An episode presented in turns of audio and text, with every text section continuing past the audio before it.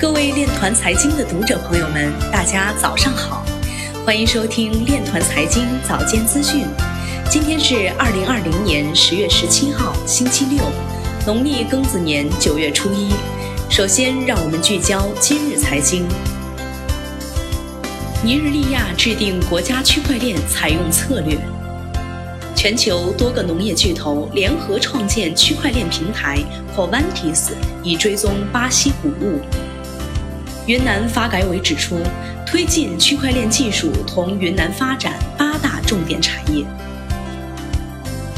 杭州区块链行业发展报告显示，上半年六个区块链产业园投用居全国首位。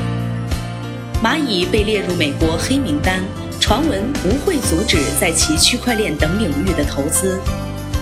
比特币的发展轨迹接近于黄金。区块链媒体 The Block 推出加密数据平台 Date Dashboard。区块链赋能军事装备管理。浙大计算机教授刘家海说：“数字人民币下个外部可控试点或在杭州。”福建省委常委庄家汉说：“福建省将推进区块链算力平台建设。”今日财经就到这里，下面我们来聊一聊关于区块链的那些事儿。据新华社消息，新加坡国立大学客座教授白世盼表示，数字货币的推出势在必行，原因有两点：一是从经济效率的角度考量，维持纸币支付的成本比较高，使用不便利；推出数字货币，人们不再需要跑到银行去办理业务。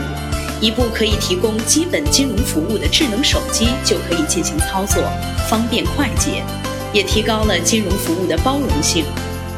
二是现在使用纸币的人越来越少，新冠疫情进一步加速了这一趋势，需要数字货币来应对纸币使用减少的状况。